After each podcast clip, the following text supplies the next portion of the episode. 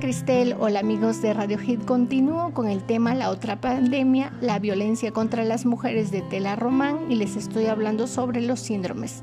Recordemos que el maltrato continuo puede generar en las mujeres una serie de procesos patológicos de adaptación conocidos como síndromes asociados a la permanencia de las mujeres en las relaciones violentas. Ya les hablé sobre el síndrome de la mujer maltratada también sobre el síndrome de la indefensión aprendida.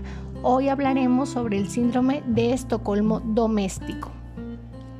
Este síndrome tiene que ver con un asalto de banco ocurrido en Estocolmo, en el que entre asaltantes y rehenes se crearon tales vínculos que incluso una de las rehenes se comprometió posteriormente con uno de los delincuentes.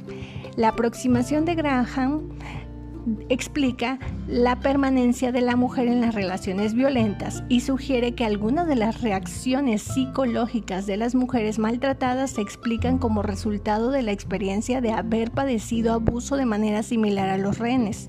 Al fenómeno de crear un vínculo con el agresor y quedarse o vincularse con este puede interpretarse como pasividad.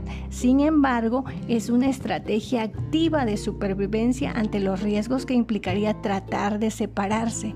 Este síndrome es victimología, es considerado una respuesta normal ante una situación anormal. Para Graham, el síndrome de Estocolmo se presenta siempre y cuando se den las siguientes cuatro condiciones.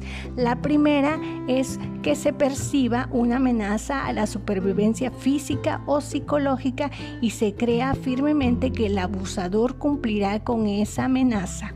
La segunda es que la persona cautiva, dentro del contexto del terror, perciba la más mínima expresión de amabilidad de parte de su captor. Tercera, exista un aislamiento total de perspectiva que no sean las del abusador.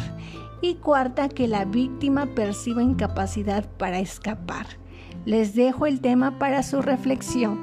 Nos comunicamos el martes.